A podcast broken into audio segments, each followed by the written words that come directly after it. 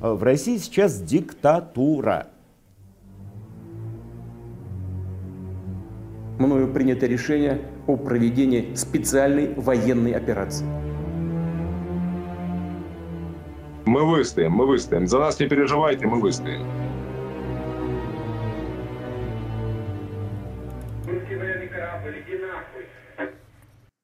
Die Russlandwatcher begrüßen euch zu ihrer 72. Folge nach 627 Tagen des russischen Krieges. Wir zeichnen diese Folge auf am Sonntagabend, 12. November. Und wenn ich mit dem ersten großen Thema hier gleich anknüpfen darf an die letzte Woche, Thomas, Markus und Dimitri, Arestowitsch stand im Mittelpunkt der letzten Woche mit seinen Präsidialambitionen und die Geschichte geht weiter. Zwischen Zelensky und Saluzhny soll Streit herrschen. Und überhaupt äh, ist äh, die Situation sehr verfahren. Die russische BBC titelte, die Ukraine wäre in einer politischen Krise. Ist sie das? Oder haben wir es hier mit der bisher größten Anti-Ukraine-Kampagne zu tun, die wir im Verlauf dieses Krieges bisher gesehen haben? Dimitri, was ist deine Einschätzung? Real oder Informationsfake? Können auch beides sein. Ne? Also, ähm, also es ist auf jeden Fall nicht ein zentral aus Moskau gelenkte Kampagne und alles, was jetzt passiert mit Veröffentlichen in Washington Post, in New York Times, mit Aristovich und Rasmussen, äh, tanzen nur nach Moskau Pfeife. So nicht. Ja, also, dass äh, nach der Offensive 23, die nicht zufriedenstellend war, jetzt äh, eine Neubesinnung kommt, eine Neuorientierung der Ukraine, ist ja klar. Ja, das ist nicht vermeidbar dass es zwischen der militärischen und politischen Führung zwischen Saluzhny und äh, Zelensky Meinungsverschiedenheiten gibt oder unterschiedliche Strategien, ist jetzt auch nicht äh, irgendwie überraschend. Das sind keine semesischen Zwillinge. Es ist eine hohe Belastung für das Land und äh, von daher nur natürlich. Ja, es ist jeder frei, da so viel rein zu interpretieren, wie er möchte. Ein, ein, ein Kampf zwischen Saluzhny und äh, Zelensky oder auch nicht. Ja. Lass uns da mal Schritt für Schritt die einzelnen Punkte durchgehen. Und anfangen möchte ich hier mit der Frage, ob das Thema der Präsidentschaftswahlen denn durch ist jetzt. Oder werden wir das die nächsten Wochen noch immer und immer wieder hören? Ich hatte das Gefühl, nach äh, Zelenskys Erklärung, es werde keine Wahlen geben und auch der Unterstützung in der Bevölkerung für diesen Kurs, wäre das Thema erstmal gegessen, Markus. Oder werden wir es bis Weihnachten immer noch auf dem Gabentisch haben? Also ich würde sagen, faktisch ist es wahrscheinlich gegessen. Was aber nicht heißt, dass wir es nicht dennoch auf dem Gabentisch haben können bis Weihnachten und auch darüber hinaus. Ähm, Zelensky hat sich ja klar geäußert. Ich glaube, die Stimmung in der Bevölkerung ist auch unstrittig. Darüber hinaus glaube ich auch nicht, dass da jetzt irgendwie die Opposition äh, versuchen wird, sich in der momentanen Lage grundsätzlich irgendwie anders zu positionieren. Zu welchen Themen denn auch? Der Krieg ist das zentrale Thema, wie man jetzt möglicherweise weiter damit umgeht. Klar, darüber könnte man reden. Ja, da könnte man natürlich mit so einem Vorschlag wie Aristowitsch um die Ecke kommen. Aber ich glaube, das ist ein Punkt, der irgendwie eher fürs westliche Auditorium statt für die ukrainische Gesellschaft konstruiert ist. Ne? Das haben wir letzte Woche schon besprochen. Und ähm, insofern glaube ich eigentlich nicht. Das ist wirklich eine substanzielle Diskussion, die dann möglicherweise auch Früchte trägt, geben wird in der Ukraine. Aber dass das Thema vom Tisch ist, glaube ich auch nicht. Da gibt es ja auch einfach zu viele ähm, Agenda-Setter in Medien rund um den Globus, die dieses Thema immer wieder mal aufgreifen werden. Und dann muss man sich dazu immer wieder irgendwie positionieren und Stellung beziehen. Ähm, es ist in der Welt und da wird es auch bleiben. Ja, da fallen direkt zwei Punkte ein. Ähm, was ich die ganze Woche so im Kopf hatte, äh, drauf gewartet habe, euch zu hören, äh, ist jetzt Aristovic politische Karriere direkt wieder vorbei? Äh, ist er wieder Blogger? Und äh, wo bleibt Moskau? Warum sehen wir noch nicht eine riesengroße äh, Propagandawelle mit, äh, da seht ihr es doch, die Ukro-Baderovцы sind alles Faschisten und äh, das ist alles eine riesengroße Diktatur. Schon so viele Tage ungenutzt. Ich wundere mich. Das ist ein guter Punkt. Ja, warum äh, hören wir aus der russischen Propaganda nicht, äh, wir machen Wahlen und die machen keine? Hat jemand eine Idee? Meine einzige Möglichkeit ist, die, die war nicht vorbereitet. Zelensky hat alle überrascht. Mhm. Müssen, die müssen erst äh, mit der Ditka schreiben, weißt du, so ein Skript. Vielleicht will man, vielleicht will man das Fass auch einfach nicht aufmachen, weil das vielleicht doch für den einen oder anderen spätestens Social Media Kommentar auch in der russischen Hemisphäre sorgen dürfte. Äh, Wahlen in Russland, okay, ja, nach dem Peskov-Zitat damals, äh, was ihm rausgerutscht gewesen scheint, ja, Putin würde ja so und so die 80 Prozent bekommen, wir müssen doch gar keine Wahlen machen. Erinnert ihr euch? Ja. Die Stimmung ist jetzt natürlich ein wenig anders, aber ja, interessant. Und vielleicht halten wir mal ein Auge auf diese Frage, ob das Thema irgendwo auftaucht. Es muss ja nicht in der ersten Liga der Propaganda auftauchen, aber vielleicht in der zweiten oder dritten oder auch Amateurliga. Oder es interessiert sie einfach nicht. Ich glaube, Denis Trudobetskoy hatte noch einen schönen Kommentar bei Twitter abgesetzt, warum die Menschen in der Ukraine keine Wahlen wollen. Hat den jemand von euch gelesen? Ich habe seine Analyse gelesen, die er, ich ähm, weiß jetzt gerade gar nicht, wo veröffentlicht hat. Das war, glaube ich, äh, so ein eher etwas in Richtung Fachmedium äh, tendierendes Magazin. Äh, ich weiß es jetzt aber gar nicht, aber ich habe ihn gelesen und der hat im Prinzip, also beziehungsweise meine Punkte, die ich gerade genannt habe, kamen zum Stück ähm, weit aus diesem Kommentar. Plus natürlich die Aspekte, die wir vergangene Woche auch schon besprochen haben. Ne? Es gibt im Moment eigentlich keine Opposition, die sich in dieser Lage jetzt wirklich äh, auf den Präsidenten einschießen wollen würde, die im Land auch Rückhalt hat. Ne? Die sind vorsichtig. Dann ist es rechtlich schwierig, hat er dargelegt, weil das Wahlgesetz im Kriegsfall keine Wahlen erlaubt. Dafür müsste man vielleicht oder dafür könnte man vielleicht über eine Verfassungsänderung ähm, das Wahlgesetz ändern. Das wäre theoretisch möglich. Ob das wirklich zulässig ist, ist ähm, eine Frage für Staatsrechtler. Ähm, aber diese Option könnte theoretisch bestehen. Und darüber hinaus ist in der Gesellschaft auch einfach, das ergeben zumindest repräsentative Umfragen, ähm, derzeit einfach kein großer Wunsch nach Wahlen, weil man einfach, ne, wie gesagt, der Krieg überdeckt alles und den Krieg wirst du durch Wahlen eigentlich nicht äh, lösen können. Dieses Problem wird du ja, du wirst vielleicht das Management dieses Problems graduell irgendwie verändern.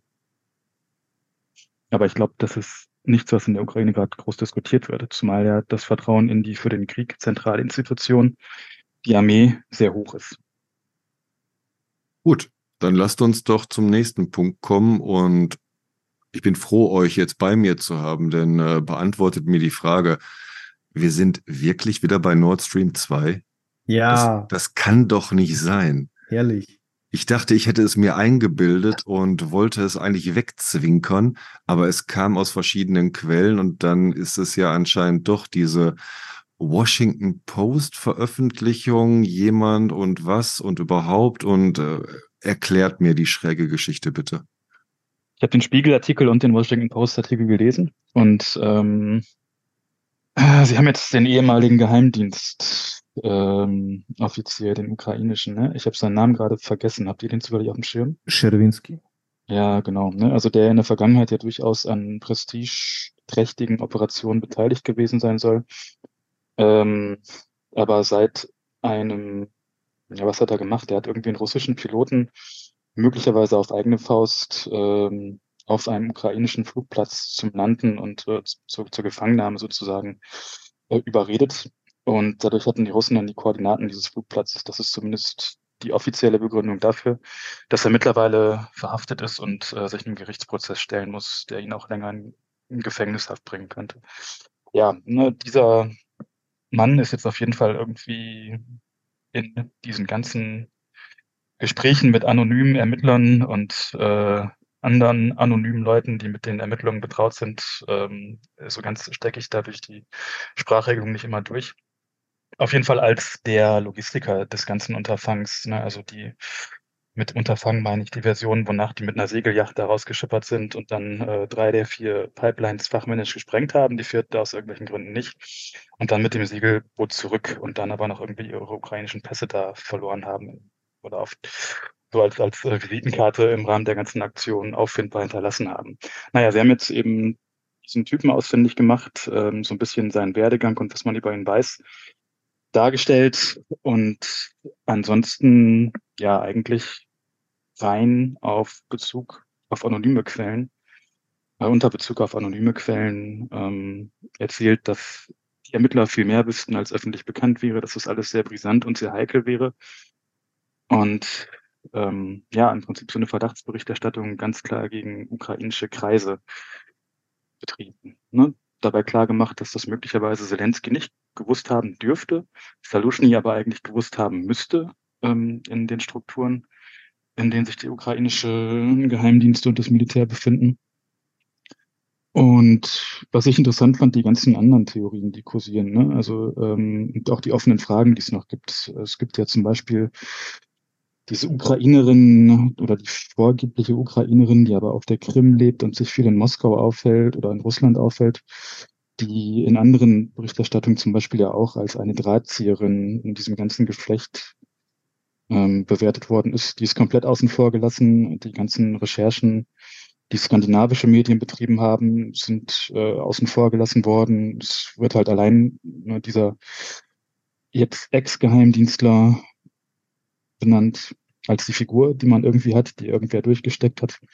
Und eben diese ganzen anonymen Ermittlerkreise. Und ich finde, also ich glaube jetzt beim Spiegel, das ist meine Position, die ich glaube ich auch vor ein paar Wochen schon mal vertreten habe, ne? die werden sowas jetzt eigentlich nicht leichtfertig in die Welt setzen. Ne? Die, ähm,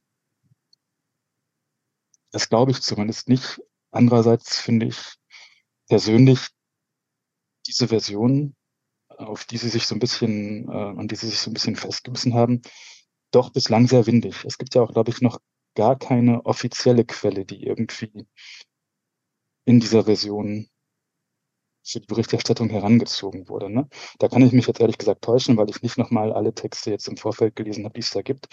Aber ich meine, dass eigentlich immer nur unter Berufung auf anonyme Quellen, auf namentlich nicht genannte Ermittler und so weiter und so fort diese Version konstruiert und berichtet wurde, ukrainischer Beteiligung, Siegelyacht und so weiter und so fort.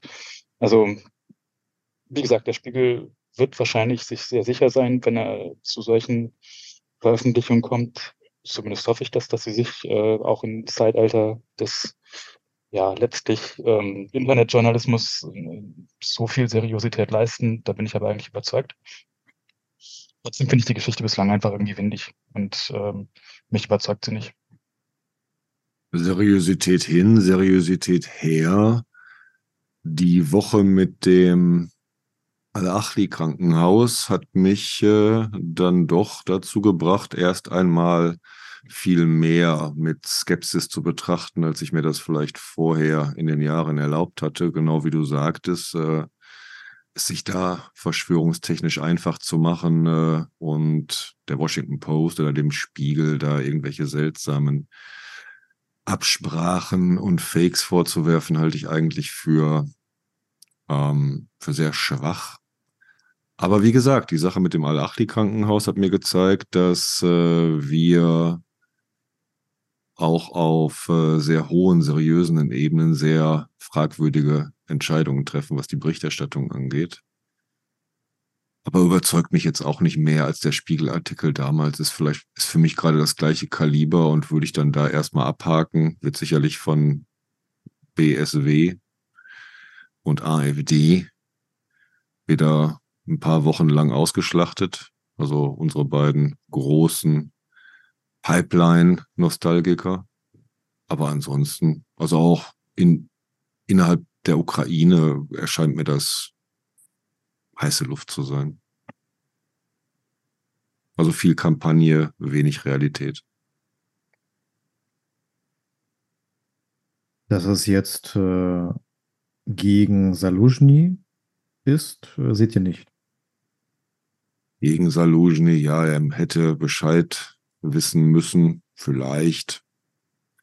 Also wir haben ja diesen angeblichen Konflikt jetzt zwischen Zelensky und Saluzhny, den ich auch in ähnlichen Kategorien betrachten würde, dass das äh, eher lanciert werden möchte, als dass da wirklich reale Konflikte hinterstehen. Ich habe heute noch ein, eine sehr aufschlussreiche Analyse von ähm, äh, dem hier ähm, Bühler gehört, General Bühler aus diesem MDR-Podcast, was tun, Herr General, in der er darlegte, dass auch zwischen den Texten von Saluzhny und Zelensky, also Time Magazine und die Reaktion dann, also Saluzhny bei Economist und die Reaktion von Zelensky darauf, ist die Offensive gescheitert, haben wir hier ein, äh, eine, eine Pattsituation, dass das äh, eigentlich kein Konflikt zwischen diesen beiden äh, Instanzen ist, wobei er darauf hinwies, dass Saluzhny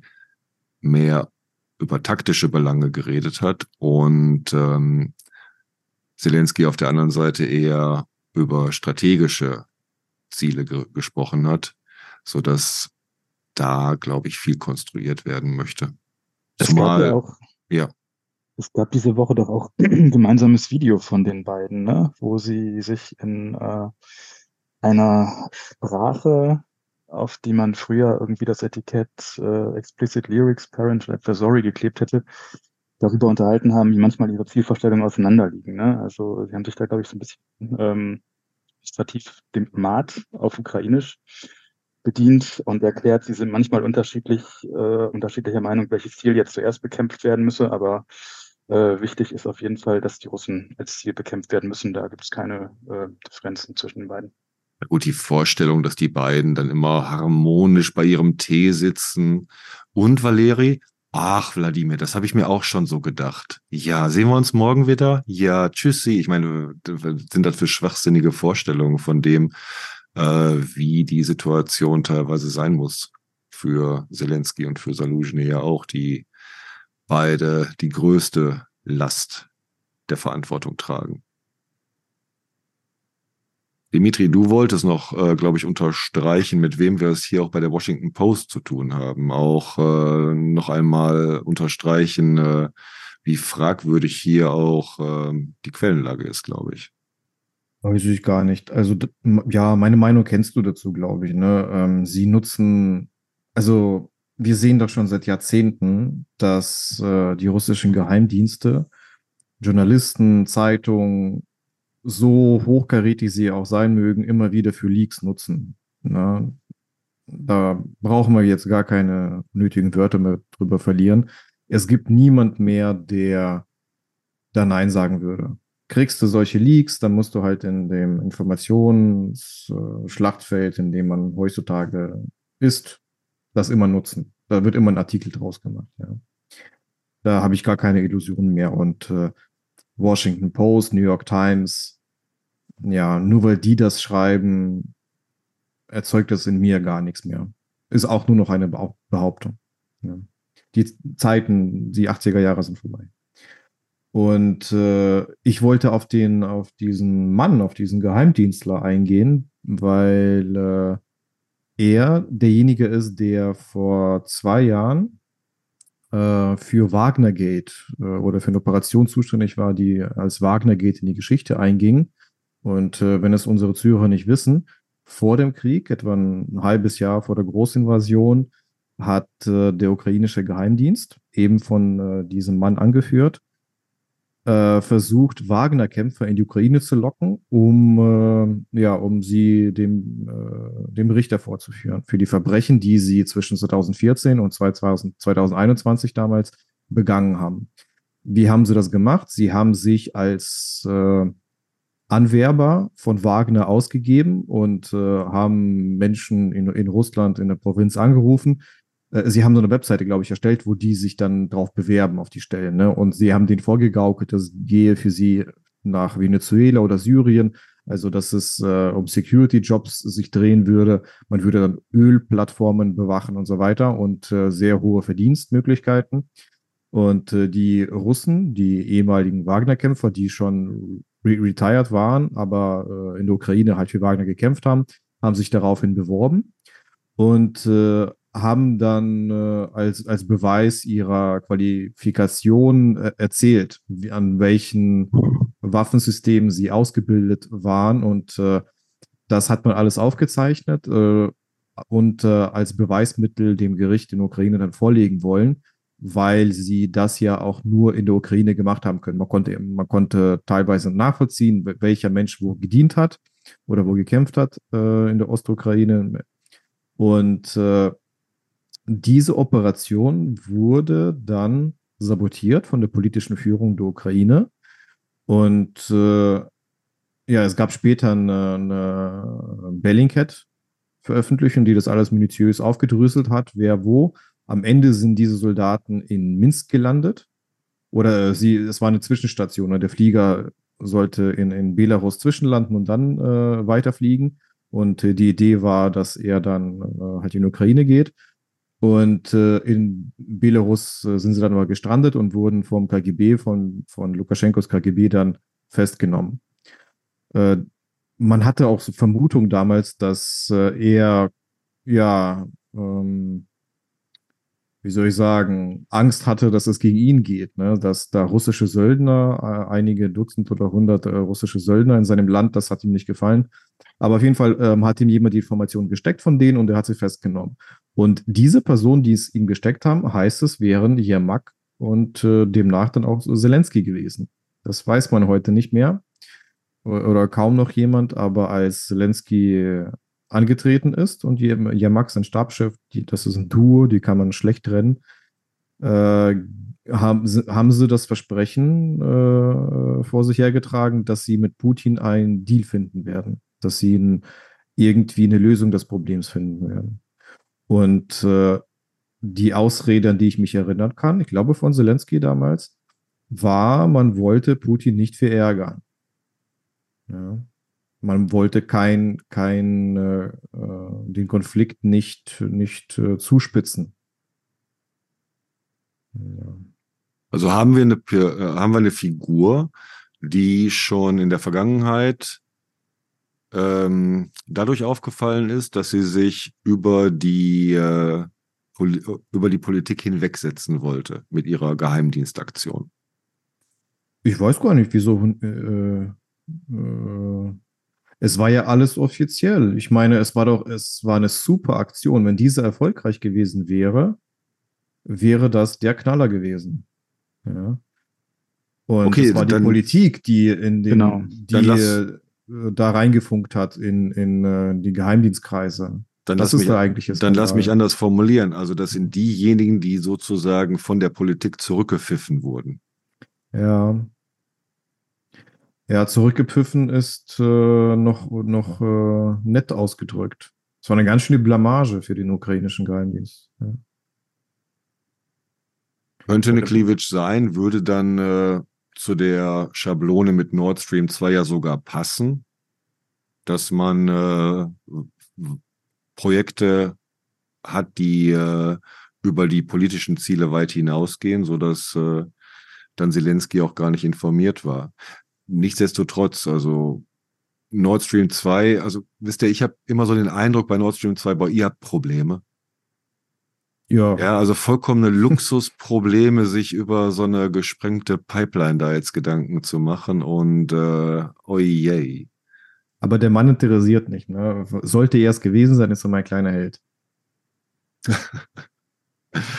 der Held des Herrn Nabokov. Ja, wir kommen heute ja noch später zu Auszeichnungen und äh, Wertschätzungen, aber lasst uns mal lieber jetzt in die Realität dann zurückkommen. Die äh, Bundesregierung hat äh, in Aussicht gestellt, die Hilfen für die Ukraine auf acht Milliarden zu verdoppeln.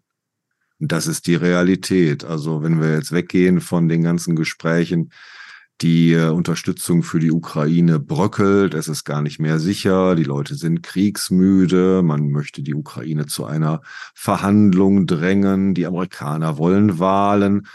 Realität ist, 8 Milliarden. Was haltet ihr davon? Auf dem Papier ist das erstmal gut ne, oder bemerkenswert. Ich hätte 100 Milliarden bis 2040 erwartet. 100 Milliarden, okay. Weil, weil das ja genau das gleiche ist, aber klingt noch besser. Mhm, mhm. 100 Milliarden und äh, 40.000 Leopardpanzer. Okay, aber nichtsdestotrotz scheint mir hier ähm, die Realität dann durchaus äh, positiver zu sein, als äh, wir innerhalb dieser, ja, wie ich immer wieder ja jetzt sage, innerhalb dieser PR-Kampagne gerade äh, äh, Glauben gemacht werden sollen. Und die Realität sieht aus, okay, für zwei, 2024 die Militärhilfen werden kommen. Und ähm, Dimitri. Äh, ja, ist das jetzt ein politisches Zeichen? Äh, die EU hat sich ja auch geäußert, äh, hier Wahl in USA 24 und die EU muss das auch selber schultern. Äh, ist das jetzt so ein politisches Signal in diese Richtung? Deutschland trägt seine Last? Ich finde, es schon ein bisschen mehr als ein Signal, wenn es denn irgendwann nicht nur auf dem Papier steht, sondern auch wirklich äh, real an die, über, äh, an die Ukraine überwiesen wird. Aber es passt in diese Reihe zu sagen, äh, wir müssen jetzt hier auch von europäischer Seite Verantwortung übernehmen. Weil bekanntlich die USA jetzt auch sehr in Israel gefordert sind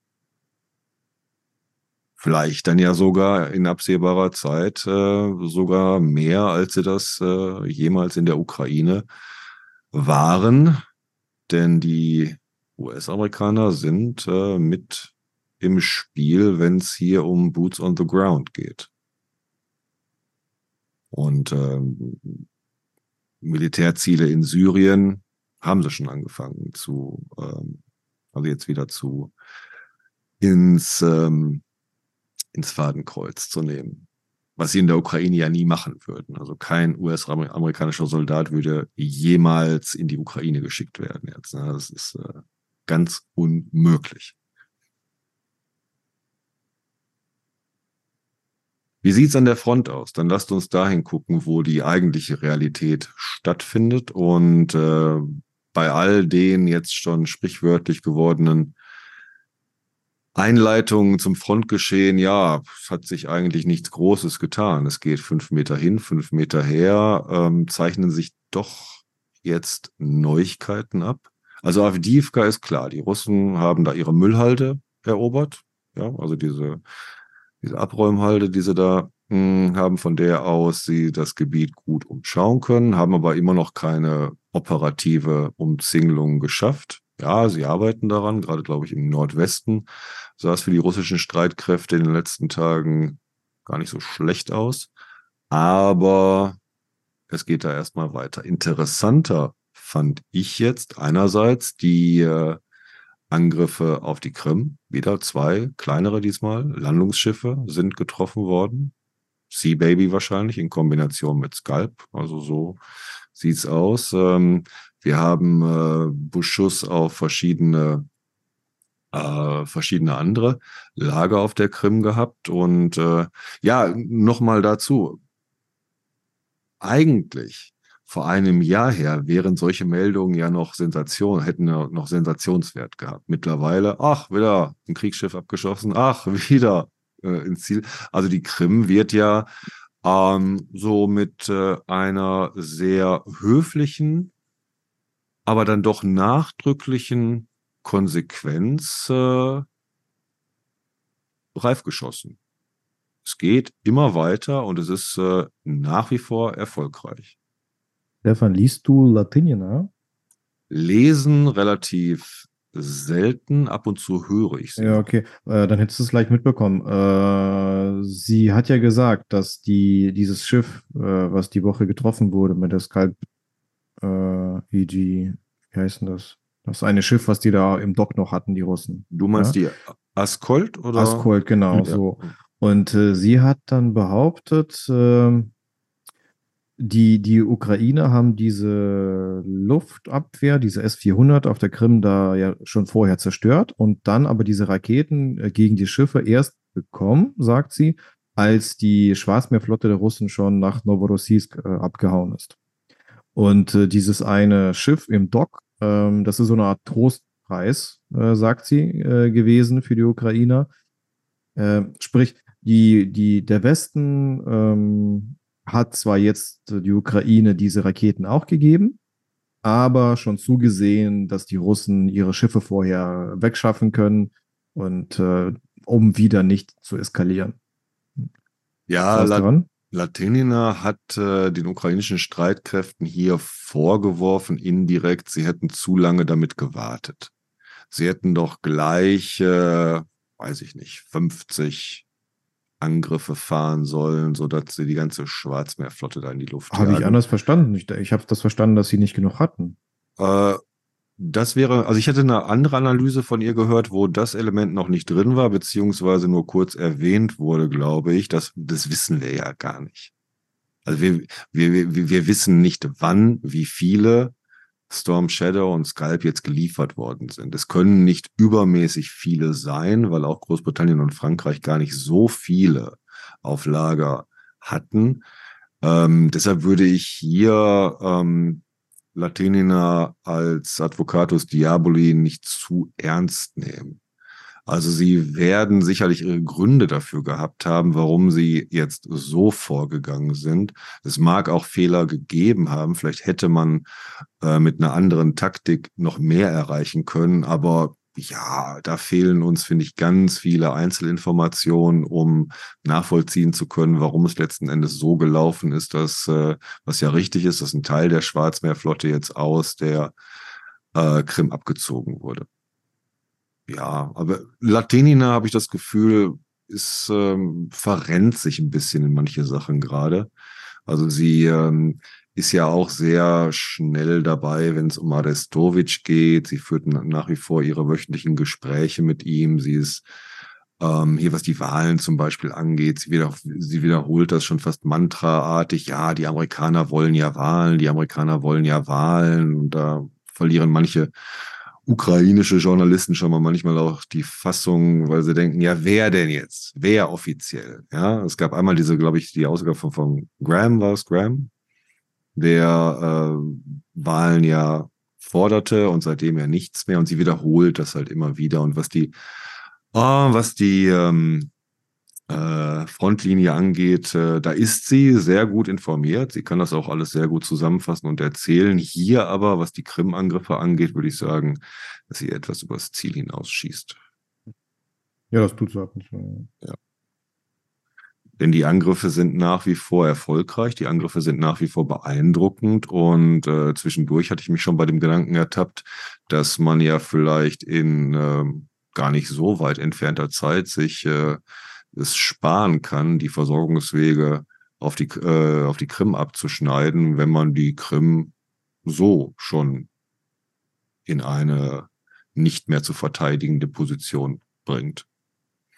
Na, es ist ja nach wie vor eines dieser jetzt untergehenden äh, Wunder, dass äh, ein Land ohne Flotte die Schwarzmeerflotte da mal einfach äh, weggejagt hat, so dass jetzt ja sogar äh, Korridore für die Getreidelieferung wieder frei sind. Das ist äh, mehr als bemerkenswert. Bitte, Markus. Das ist ja auch ähm, ganz interessante Perspektivverschiebung, die da irgendwie stattfindet. Du hast es vorhin angesprochen, vor einem Jahr hätte man das noch ganz groß berichtet. Ähm, vor etwas mehr als anderthalb Jahren waren wir im Prinzip noch in einer Situation, wo hier namhafte Experten rauf und runter der Ukraine keine drei Tage oder vielleicht drei Tage oder eine Woche Zeit gegeben haben, in der sie sich gegen Russland effektiv verteidigen kann, bis dann alles zusammenbricht. Ne? Dann haben wir jetzt eben die letzten 20 Monate gut gesehen, ne, mit durchaus auch erfolgreichen ukrainischen Gegenstößen. Und jetzt sind wir in einer Situation angekommen, wo die russische Schwarzmeerflotte aus Simferopol abgezogen wird. Und wir erinnern uns, 2014 war das doch eines der zentralen Argumente, auch bei den ganzen deutschsprachigen ähm, Propagandisten des Kremls, um es mal so kurz und knapp zu formulieren, dass Russland niemals die Krim äh, herschenken wird, weil Schwarzmeerflotte in Semveropol, das ist ja so wichtig für die Russen und jetzt ziehen sie äh, aufgrund des ukrainischen Drucks da ihre Schiffe ab. Das ist ja eigentlich ähm, schon eine gigantische Veränderung der Lage, die aber irgendwie so in der Realität, so in dieser ganzen Alltagswahrnehmung äh, und Berichterstattung des Krieges untergeht. Ne? Und stattdessen hören wir jetzt von den Leuten, die der Ukraine vor anderthalb Jahren keine drei Tage Zeit gegeben haben, ähm, bis sie zusammenbricht, dass man ja unzufrieden ist, dass die Gegen also dass, dass äh, die Ukraine ja nicht weiterkommt in ihrer Gegenoffensive und dass doch jetzt mal Schluss sein muss, weil die Ukraine es nicht geschafft hat, die russische Armee schon zu besiegen. Also da finde ich schon, dass sich argumentativ eigentlich sehr viel verändert hat. Ziele sicherlich nicht, aber die Gegenstände und eben auch die ganze Perspektive, äh, die Gemengelage, ähm, der Blick auf die ähm, Potenziale und Stärken von Russland und der Ukraine. Finde ich einen sehr, sehr wichtigen Punkt und äh, da scheiden sich ja auch, äh, finde ich, äh, die guten von den schlechten Geistern, wenn äh, nicht ähm, beobachtet wird, wenn nicht zur Kenntnis genommen wird, dass dieser Krim-Mythos in Russland überhaupt keine Rolle mehr spielt. Also auch in der Propaganda wird das nicht mehr als die große rote Linie immer wieder. Die haben ganz andere Themen jetzt. Die Krim, meiner Meinung nach, interessiert Putin auch selber überhaupt nicht mehr.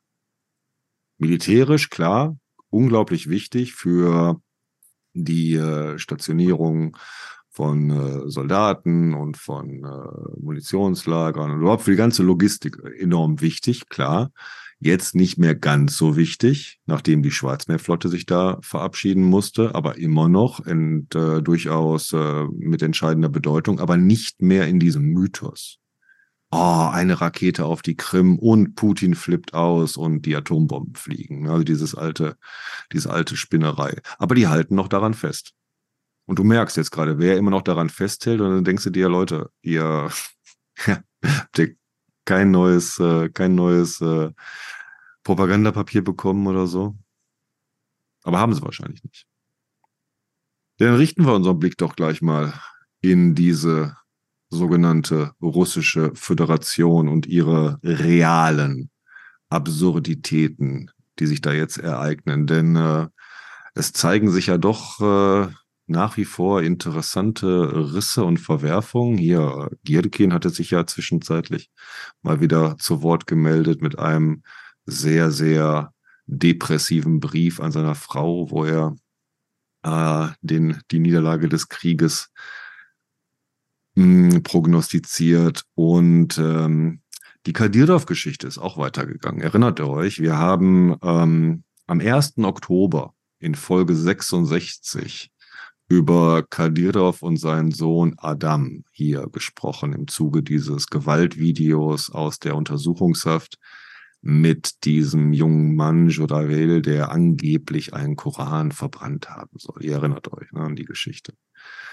Und ähm, damals habe ich den Dimitri immer auch gefragt, wozu das Ganze jetzt mit dem Gewaltvideo? Und klar, offensichtlich war Kadirov Dorn, Dorn wollte von seiner offensichtlichen Krankheit ablenken oder was auch immer ihn zu diesem Michelin-Männchen da gemacht hat mit seinen aufgeblasenen Backen und seinem immer, ja, die Luft ist wieder raus, ja. immer skurrileren Auftritten, die er da hingelegt hat. Äh, da kam dieses äh, Video von seinem kleinen 15-jährigen Schläger Adam und die Geschichte ist weitergegangen. Ja, die Geschichte ist seit Oktober weitergegangen und ist mit von Woche zu Woche skurriler geworden. Ja, also zuerst wurde Adam Kadyrov, wie gesagt, 15 Jahre alt, zum Held von Tschetschenien geehrt. Er hat also den Orden der Republik Tschetschenien bekommen, Held der Republik. Das war das Erste. Dann gab es den Tatarstan-Skandal. Tatarstan, nochmal kurz äh, zur Einordnung, es sind nicht die Krim-Tataren hier, sondern die Kasaner-Tataren. Das ist eine zentrale Wolga-Republik, unglaublich reich, sagenumwoben reich und auch, äh, soweit man das innerhalb Russlands heute sein kann, sehr eigenständig. Einer der Abgeordneten in Tatarstan erlaubte sich darauf hinzuweisen, dass doch diese Gewaltdarstellung, die man da aus Tschetschenien gesehen haben, äh, vollkommener Schwachsinn ist und dass das wohl doch so nicht gehe. Was passierte? Ein paar Tage später verlieh Tatarstan dem jungen Adam Kadyrov den tatarischen Republiksorden Duslik und der Abgeordnete entschuldigte sich für seine emotionale Rede. Er hat es ja nicht so gemeint und ne, die brüderlichen Völker Tatarstan und Tschetschenien stünden ja Seite an Seite. Danach wollte sich auch die Kaukasusrepublik Karachay-Cherkessien an dem Ganzen beteiligen und verlieh Adam Kadyrov erst einmal den Verdienstorden der Republik, dann aber auch noch den Orden aus Händen des Republiks-Mufti für Verdienste um die Umma, also für die Gemeinschaft der Gläubigen und die islamischen Werte überhaupt.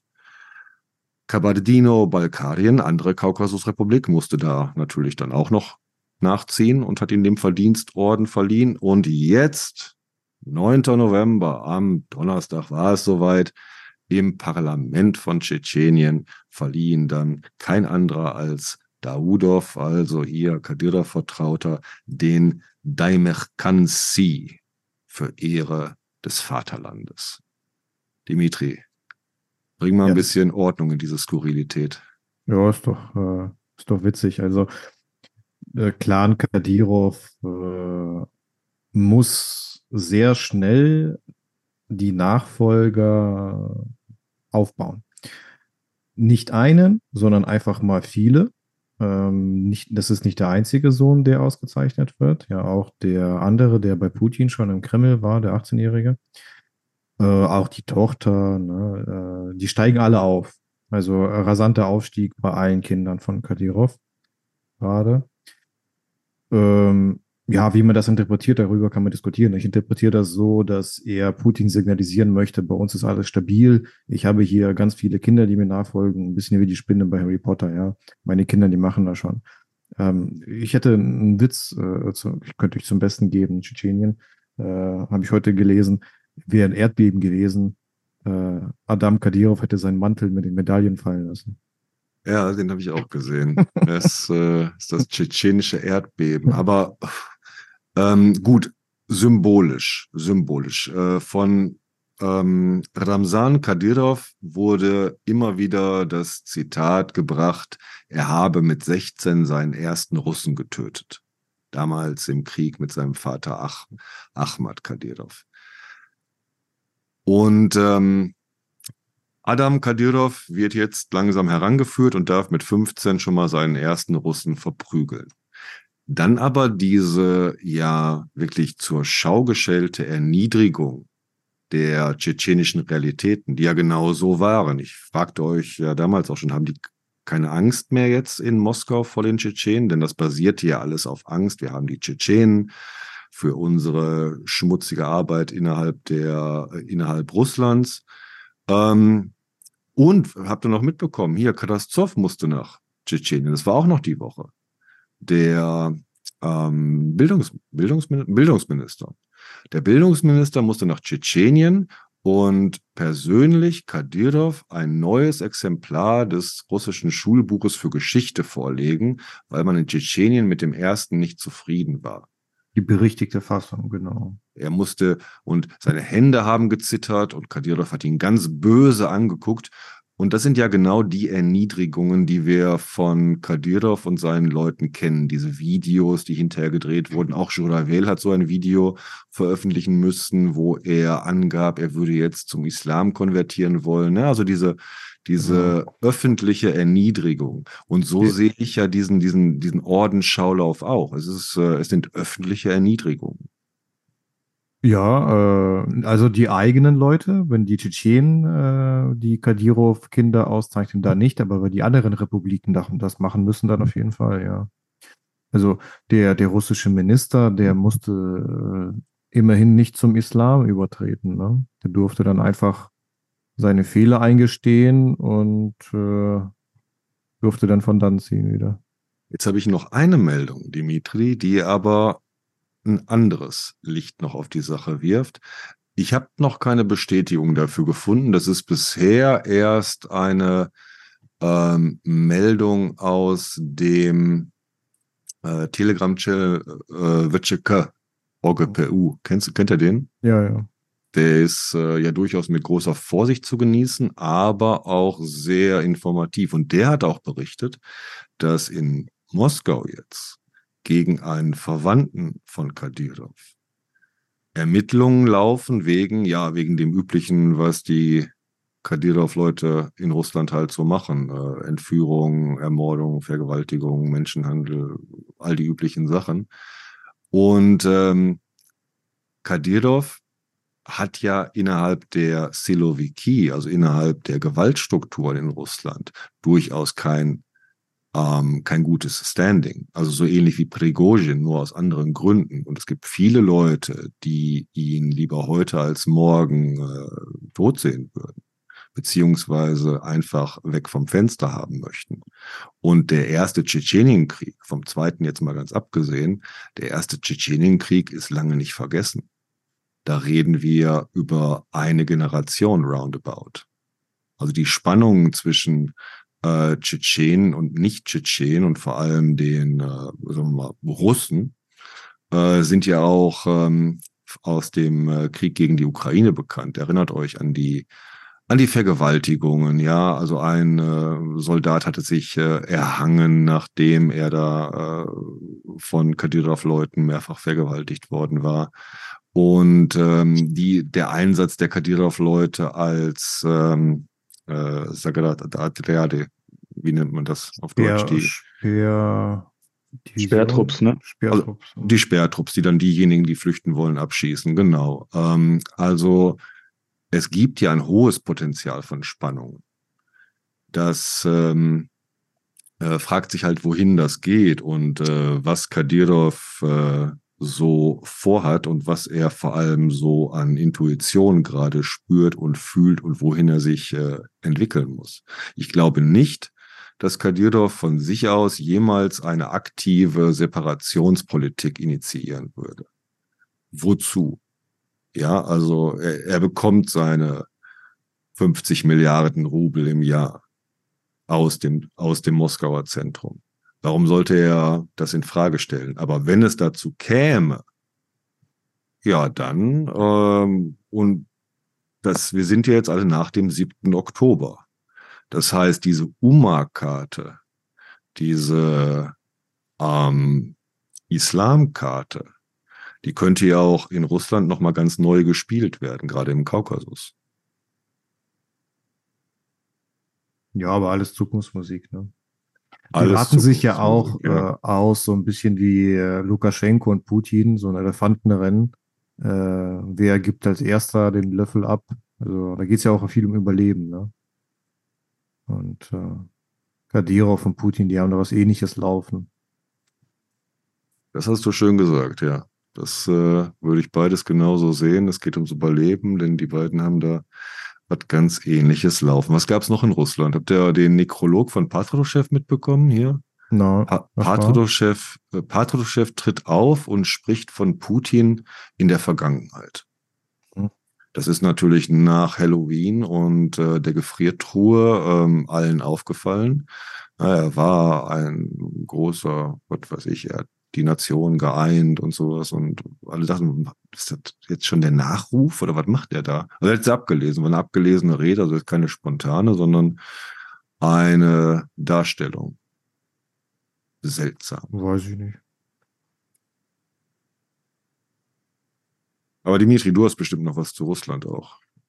Ja, die Woche war, hm, ist herausgekommen, dass ein hm, Mörder, ein verurteilter Mörder in äh, der Ukraine bei den russischen Truppen, bei den Z-Sturmtruppen aufgetaucht ist, äh, weil er von Putin begnadigt wurde. Und äh, ja, das wurde medial diese Woche viel diskutiert, dieser Fall. Vielleicht erzähle ich ein bisschen was zu. Vor zwei Jahren äh, hat äh, ein Pärchen Streit. Die Frau wollte ihn, den Mann verlassen, also junge Leute, 22, 23 so rum. Und daraufhin hat er sich, hat er sie in seine Wohnung gelockt, äh, unter dem Vorwand, sie dürfte ihre Sachen abholen. Sie hat ihn verlassen. Und dann hatte er sie mehrere Stunden, ich glaube sechs, sieben Stunden lang gequält, misshandelt, geschlagen, äh, auf sie eingestochen, über 100 äh, Stichwunden hat man am Ende gezählt und umgebracht am Ende.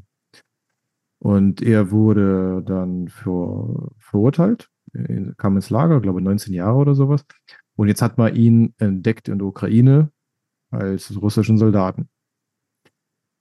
Ja, und äh, das ist halt nur ein, ein Beispiel von vielen. Das äh, hat man schon von den Wagner-Leuten, die zurückkehren und dann wieder Morde begehen, äh, hat man schon gesehen. Aber ja, hier ist es mh, hm, ein besonders grau, grausamer Fall gewesen und äh, auch eine besonders schöne Frau, die da sterben musste. Ja, das war, das war die Woche. Dann gab es noch einen ukrainischen Soldaten, der zu 19 Jahren Haft verurteilt wurde. Habt ihr das mitbekommen? Ne, ein, ein Kriegsgefangener, im Grunde, der dann als äh, Verbrecher verurteilt wurde, weil er Zivilisten erschossen haben soll. Äh, ich glaube, bei der Belagerung von Mariupol äh, um den Dreh. Ja, und für mich ist das äh, auch ein politischer Fall, eine, eine Demonstration von Siegerjustiz. Ne? Wir erkennen euch nicht als Staat an, wir erkennen euch nicht als Soldaten an, äh, ihr seid ganz normale Verbrecher. Ja. Thomas, darf ich dich einbinden, solange sich Stefan einen Tee machen gegangen ist? Damit du auch mal was sagst. Klar, kann ich machen, gerne. Ähm, es ist mir diese Woche auf Twitter jetzt aufgefallen. Ich weiß nicht, ob es das schon länger gibt. Es gibt ein Buch mit dem Titel Ukraine's Crimes Against Humanity. Die ukrainischen Verbrechen gegen die Menschlichkeit. 2022 und 2023. Von, ich frage mich, sagt euch der Name was? Maxim Grigoriev. Sagt mir nichts. Hat mir aber noch nie was gesagt. Ähm, ich habe ein bisschen was über ihn gefunden. Er ist Russe aus Petersburg, viele Verwaltungsstellen abgelaufen, hat sich da irgendwie durchs Leben als Verwaltungsmensch durchgearbeitet, die und seit 2014 ist er wohl gern schriftstellerisch unterwegs und schreibt Werke, um, naja, die russische Sicht darzustellen. Mhm. Und jetzt ist von ihm, und er ist, das ist, ich, das ist 360 Seiten, ich habe es mal so überflogen auf Englisch, mit mehr als 400 Stimmen von Leuten aus der Ukraine, die quasi sagen, wie böse diese Ukronazis sind. Was ich vollkommen perplex finde, ist, wenn man sich die Einleitung durchliest, weil dort ja verschiedene Organisationen an dieser Publikation mitgearbeitet haben. Unter anderem werden zwei genannt, ich nenne sie euch mal. International Public Tribunal on the Tr Crimes of Ukrainian Neo-Nazis and their Accomplices. Accomplices, spreche ich es richtig aus? Ähm, und die zweite unter The Foundation for the Study of Democracy. Maxim Grigoriev ist Präsident dieser Foundation of, Democ of Democracy. Ist das Science Fiction oder dann können Sie mal in Russland anfangen und da mal nach Satire. Demokratie ja, es, es soll, ich habe das Gefühl, das ist so ein, so ein Gegending gegen vielleicht OSZE-Berichte oder die ganzen Verbrechen, die die Russen in der Ukraine gemacht haben, werden halt öffentlich gemacht und jetzt versuchen mit irgendwas Pseudowissenschaftlichen dagegen zu halten und sagen, hier, da sind die Ukro-Nazis, die hier alles böse machen. Ähm, ewig lang mit über 400 so kurze Texte, kurze Zitate mit einem Bild daneben, von einer Frau, von einem Mann, von jemandem, der verletzt ist. Äh, total Bullshit. Es ist öffentlich einsehbar auf der Webseite der Botschaft der Russischen Föderation in Berlin, glaube ich, auf Deutsch. Kann man sich so als PDF runterladen. Muss man. Ähm, nee. Das Licht, genau. ja, es ist keine Empfehlung. Bitte äh, folgt mir auf Twitter und äh, lest die Bücher, die ich euch empfehle, aber nicht das. Also, das ist ich, oh, oh. Hm. Wisst ihr, was Sie mal, mal, mal machen müssen, eine Rubrik oder so? Äh, äh, irgendjemand geht in einen Buchladen und dann äh, sagen wir alles, was man nicht lesen sollte, was da steht. Weil da steht ja auch echt viel Schrott, ne? Also ich war ähm, hier gestern noch ähm, in einer Buchhandlung, weil ich ein Geschenk gesucht habe. Habe mir dabei auch gleich das Buch von Michael Zieger gekauft, ähm, auch schon 200 Seiten gelesen, das äh, für meine Verhältnisse über ein Wochenende, wo sonst auch viel zu tun war, ein gutes Pensum ist. Und da habe ich auch mal geguckt. Ich habe eigentlich nur die beiden Bücher von Krone Schmalz gefunden. Die waren jetzt auch so ein bisschen verschämt. Ähm, also nicht, wir sprangen dem Kunden jetzt nicht direkt ins Auge. Sonst habe ich da eigentlich nichts gefunden, was jetzt irgendwie ähm, Professor Warwick oder Schlimmeren gefallen würde. Ist Osnabrück zur Ehre. Sehr gut. Es gibt vielleicht auch andere Buchhandlungen, aber das war hier die größte Inhabergeführte. Osnabrücker Zuhörer wissen jetzt, wen ich meine, ohne dass ich sie namentlich mache, nenne und so Werbung mache. Ähm, aber ja, die ähm, hatten da, was das publizistische Angebot anging, doch eine relativ klare äh, Kante, würde ich sagen. Wenn, um, wahrscheinlich war es nicht intendiert, aber ähm, jedenfalls haben sie da irgendwie Propaganda zwischengemengt. Ich sehe, ihr seid bei der russischen Kolonne in Deutschland. Habt ihr auch mitbekommen, dass wir Neuigkeiten von General Kujat haben? Mhm. Ja, Ein Video von ihm, ein Video von ihm ist wohl viral gegangen. Ich habe es erfahren hier auch von General Bühler, der eine ganz hervorragende Antwort auf Kujat formuliert hat und gar nicht so sehr das Inhal Inhaltliche ist auch toll, weil er sich wirklich inhaltlich mit dem Video und dem Ganzen auseinandersetzt, aber man hört ihm die ganze Zeit sowohl den Schmerz an, den ihm dieses Video anscheinend äh, zugefügt hat, wie auch seine sein Unwohlsein, sich über seinen ehemaligen ja vier Sterne General NATO-Kollegen Kujat hier in dieser Form äußern muss, aber der scheint ganz abgedreht zu sein. Ne? Also es geht da auch wieder die große Botschaft, äh, keine freie Meinungsäußerung mehr in Deutschland. Ja, man würde mit ähm, bestimmten Meinungen halt abgewürgt und die Ukraine habe ja keine Chance gegen Russland. Ja, wir hatten es vorhin ja schon wieder. Es begleitet uns seit Beginn der Invasion. Also da empfehle ich wirklich äh, die Podcast-Folge von Was tun, Herr General mit äh, Bühler zu Kujat. Ganz hervorragend auseinandergelegt. Kujat ist doch auch schon 2014 eigentlich abgedreht, oder? Also da kann ich mich auch schon an Interviews erinnern, wo er äh, irgendwelche schrägen Thesen zu Ukraine und zu Russland geäußert hat. Und wenn du das Bild, was wir vorhin schon mal kurz angesprochen haben, noch größer zeichnest, dann stellst du ja fest, die ganzen Leute, die ab 2014 äh, immer den Westen und das komische Regime in Kiew für alles verantwortlich gemacht haben und Russland immer so äh, ja im Prinzip Bestimmt, zum das, ja. Heiligen, zum Heiligen erklärt haben in der ganzen Angelegenheit. Na, dass da nur irgendwie sich vor ähm, dem bösen Westen, der fiesen NATO, gegen gebrochene Versprechen und so weiter verteidigt. Na, die haben ja alle ausgeschlossen, dass Russland jemals angreifen wird. Dann greift's an, dann haben sie ausgeschlossen, dass die Ukraine lange standhält. Jetzt hält die Ukraine lange stand, jetzt äh, zünden sie halt den nächsten Kracher. Und das ist ja im Prinzip so eine Konstante, die bei allen diesen Leuten irgendwie beobachtbar ist. Und da ist Kujat auf jeden Fall auch schon sehr früh mir irgendwie aufgefallen als jemand, der schräg abgebogen ist. Ja, der ist zwar 2014 schon schräg abgebogen, aber damals galt es noch nicht als schräg. Man Für mich schon. später gemerkt. Für dich schon. Ja. aber nicht für die Mehrheit. Äh, hier ein kleines Rätsel. Zitat. In Kiew und Washington müssen alle einsehen, Russland ist auf dem Schlachtfeld nicht zu besiegen. Wer ist es? Kujat oder Peskov? Das ist Peskov, oder? Ja, ja. Vorgestern, glaube ich, oder heute, weiß Uh. nicht. Das große Vorbild also. Mhm. Kö- Könnten aber beide sein, ne? Also wahrscheinlich hat Kujat das auch schon mal so gesagt. Ja.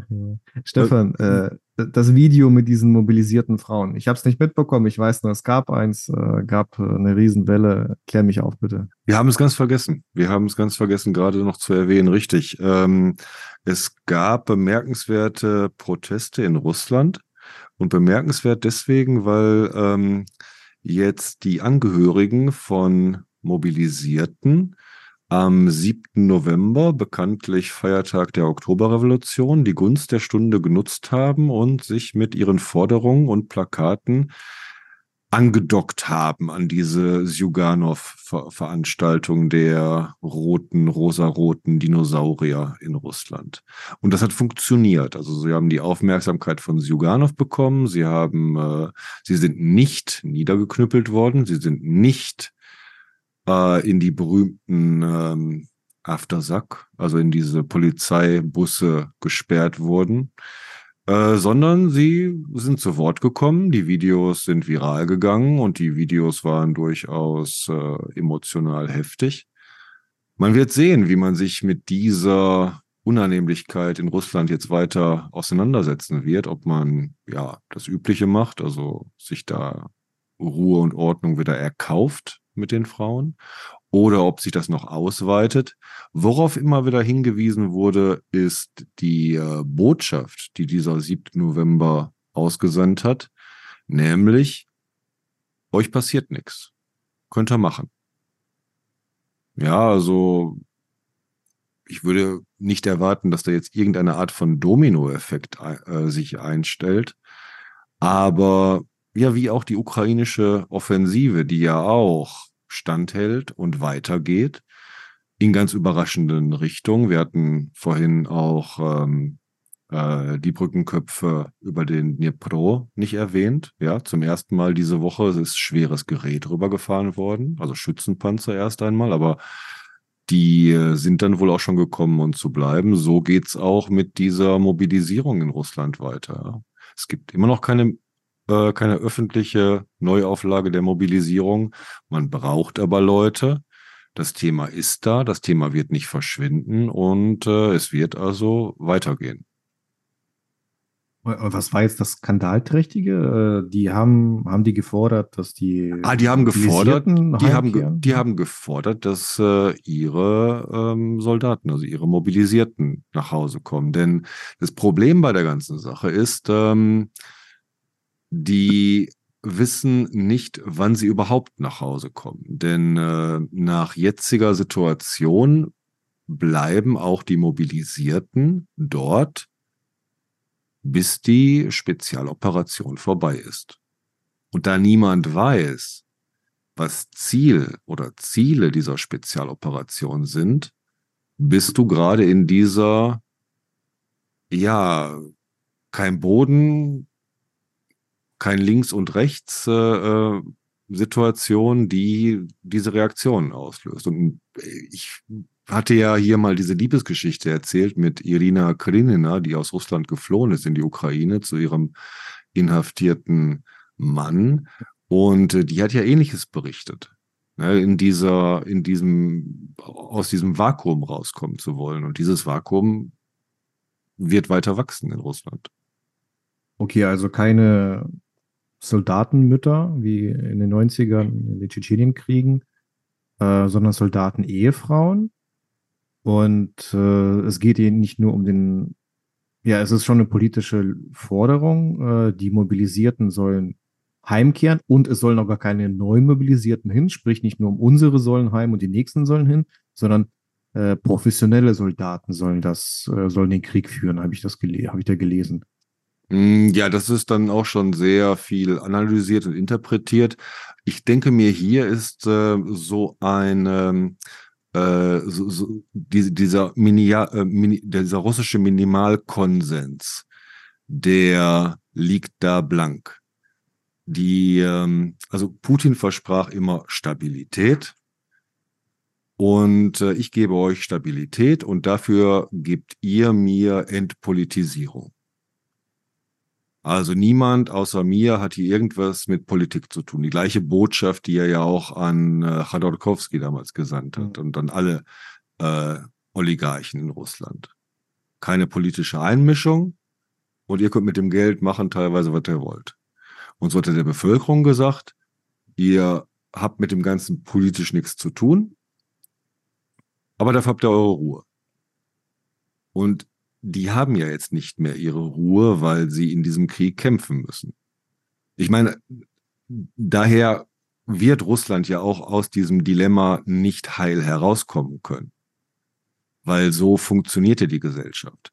Und deshalb äh, bekommst du ja auch keinen fanatischen, äh, keine, keine fanatische Kriegsstimmung in Russland hin. Ja, alles, was du hinbekommst, ist äh, Schaman. Ich bin Russe und ich gehe bis zum Ende. Ist alles, was du hinkriegst an, äh, an, an, an, weiß ich, Nazi, Cosplay und so weiter. Daher würde ich sagen, ähm, das wird weiter schwelen und ähm, wir müssen es auf jeden Fall beobachten, weil das ist wichtig. Wenn wir dabei sind, ne, spiegelbildlich fast, gab es ähm, jetzt gerade auch in Kiew und anderen ukrainischen Städten sehr kleine ähm, Proteste, aber die doch eine gewisse mediale öffentliche Wahrnehmung erzielt haben. Da ging es im Prinzip auch ne, um Mobilisierung, was passiert mit den mobilisierten Soldaten und die Forderung, dass mobilisierte Soldaten auch demobilisiert werden sollen. Mehr Wehrgerechtigkeit, ne, dass ähm, also auch andere Leute sich äh, dem Kriegsdienst stellen sollen und diejenigen, die jetzt schon seit 20 Monaten an der Front sind, und es sind ja Truppenteile teilweise extrem lang an der Front, haben wenig Rotation, dass die jetzt auch mal demobilisiert werden sollen, dass die auch mal eine Zeit lang in ihr ziviles Leben zurückkehren sollen und dafür andere Leute sozusagen die Bürde des Kampfes und des äh, Soldatendaseins tragen sollen. Ähm, ist bis jetzt sehr klein, passt so ein bisschen in die leichten Dissonanzen, die man ja doch gerade, die wir auch früher, äh, vorher schon angesprochen haben, jetzt hier im Rahmen des heutigen Podcasts, dass da so ein bisschen Bewegung drin ist, dass da neue Themen und neue Diskurse aufploppen. Ich habe mir das noch nicht im Detail angeguckt. Ähm, ich glaube, da geht es jetzt nicht grundsätzlich darum, dass man irgendwie äh, damit einhergehend auch fordert, dass verhandelt werden soll oder dass dieser Krieg irgendwie beendet werden soll. Ich glaube, das ist den Demonstranten, soweit zumindest mein Eindruck bislang, ist schon klar, dass das nicht geht, aber es gibt eben einfach eine Debatte mehr Wehrgerechtigkeit und dass einfach auch andere Männer eingezogen werden sollen. Also ich weiß nicht, wie groß das Potenzial der Ukraine da ist. Ich war dieses Jahr im Januar und Februar ein paar Tage in der Ukraine. Und so meine ganz subjektive Wahrnehmung, wenn du durch Kiew gehst, ähm, Du hast ja, glaube ich, hier vielleicht so ein bisschen die Vorstellung, dass äh, alle Männer in der Armee sind und von der Straße verschwunden sind. Das ist nicht so. Ne? Kann schon sein, dass die grundsätzlich doch auch noch gewisse Mobilisierungsreserven haben und austauschen könnten. Muss natürlich dann die Leute auch erstmal ausbilden, in die Lage versetzen, dass sie kämpfen können und gucken, ob du dann vielleicht nicht ähm, in der Wirtschaft oder in ähm, Zivilschutz etc. Ähm, nachher irgendwelche wichtigen Stellen nicht mehr besetzt hast. Aber ja, das ist eine Diskussion, die möglicherweise auch gerade anläuft und die man mal im Auge behalten kann die nächsten Wochen, Monate. Und äh, wichtig dafür, dass sie ja auch die äh, weitergehende Kriegsstrategie der ukrainischen Politik mitbestimmen sollte und auch mitbestimmen wird. Und äh, wenn Zelensky zum Beispiel sagt, dass er sich ja auch ähm, was die Krim angeht, nach wie vor äh, Verhandlungen vorstellen kann. Also eine, eine Rückkehr der Krim zur Ukraine über einen nicht militärischen Weg. Dann geht das ja in dieselbe Richtung auch zu sagen, wir machen hier das, was notwendig ist für das, was wir wollen und nicht darüber hinaus. Während in Russland du dieses Vakuum hast. Also das, was ich immer wieder hier auch gesagt habe, äh, nach wie vor bietet Russland kein Warum an für diese Spezialoperation. Also es gibt keine Geschichte dazu. Die Strategie im Moment ist vielleicht auf Putins Seite, weil er, wie er jetzt auch oft hingewiesen wurde, es ja schon geschafft hat, auf Kriegswirtschaft umzustellen. Denn äh, jetzt ist klar, ähm, die Strategie ist äh, Krieg. Warum ist zweitrangig. Dieser Krieg muss weitergehen. Weitergehen, weitergehen und weitergehen. Das hat äh, Putin erkannt und da ist ja dieser strategische Vorteil gerade. Aber wie lange hält der? Denn ähm, wir haben diese horrenden Verluste bei den russischen Streitkräften. Wir haben diese niedrige Moral bei den Mobilisierten, bei den Ex-Sträflingen, bei diesen ganzen Truppenteilen, die auch schlecht ausgebildet sind. Und äh, das geht nicht weg. Das wird nicht weggehen. Mal ganz davon abgesehen, dass äh, die Armee sich auf äh, operativer Ebene ja durchaus lernfähig gezeigt hat was wir ja auch schon vor dem Winter gesagt haben, dass viele Mobilisierte, die überleben werden, dann nach diesem Winter aber zumindest das Kriegshandwerk drauf haben. Das hat funktioniert, aber von höherer Ebene ist nach wie vor nur Absurdität und Chaos. Und äh, Avdiivka anrennen. Über niedrige Moral sollten wir irgendwann mal ausführlich sprechen. Das ist kompliziert. Es ist halt, es ist halt kein westliches Land, ne? Es sind andere Maßstäbe. Niedrige Moral im Vergleich zu wem? Zu den ukrainischen Streitkräften. Ja, ja, da ist es niedriger, aber das ist ja klar. Naja, naja, da gibt es viel zu sagen, müssen wir nicht jetzt machen. Nein, wir können gerne einmal über, finde ich ein sehr interessantes Thema. Da gibt es äh, ja sehr viel Material zu. Michael Naki hat das äh, in sehr vielen Dokumentationen sehr gut archiviert und aufbereitet. Die ganzen Telegram-Botschaften, die mittlerweile ja unzähligen ähm, Posts von Angehörigen, die sich mit Plakaten und 50 Leuten hinstellen und sagen, lieber Wladimir Wladimirovich, helft unseren Jungs aus verschiedenen Gründen. Ne? Also diese ganze Moralgeschichte, die kennen wir, die ist, äh, die ist da. Und ähm, ich finde, es ist jetzt interessant, wie, die, wie sie über diesen Winter weitergeht. In diesem ganzen russischen Theaterwahlkampf, der jetzt schon begonnen hat. Aber Putin ja. hat noch nicht gesagt, dass er sich zur Wahl stellt, oder? Nein. Nicht verpasst, nein, ne? Nein, aber äh, im Dezember soll ja der direkte Draht wiederkommen. Ah, ja, ja, das war die Ankündigung. Okay. Mhm. Mhm. Dann im Dezember der direkte Draht zu Wladimir Putin. Ja. Ach, der. Ich dachte erst der direkte Draht zwischen Biden und Putin. Nee, diese, diese, diese Großveranstaltung, diese große Pressekonferenz, ja. die er da mal einmal im Jahr gemacht hat. Mhm. Schade, dass es nicht heißer Draht heißt. So, Falsche Frage. Heißer Stuhl. Ja, aber wir haben vielleicht, äh, wenn wir in die Woche hineinschauen, ein äh, Ereignis in Deutschland, was wir nicht verpassen sollten, auch wenn es nicht direkt mit unserer Watch zu tun hat. Am 17. kommt Erdogan nach Berlin am 18. spielt Deutschland gegen die Türkei in Berlin. Es wird ein interessantes Wochenende. Und ich freue mich schon jetzt mit euch dann auch darüber am nächsten Sonntag zu sprechen. Wir kommen zum Ende unserer 72. Watch hier, die wir am 12.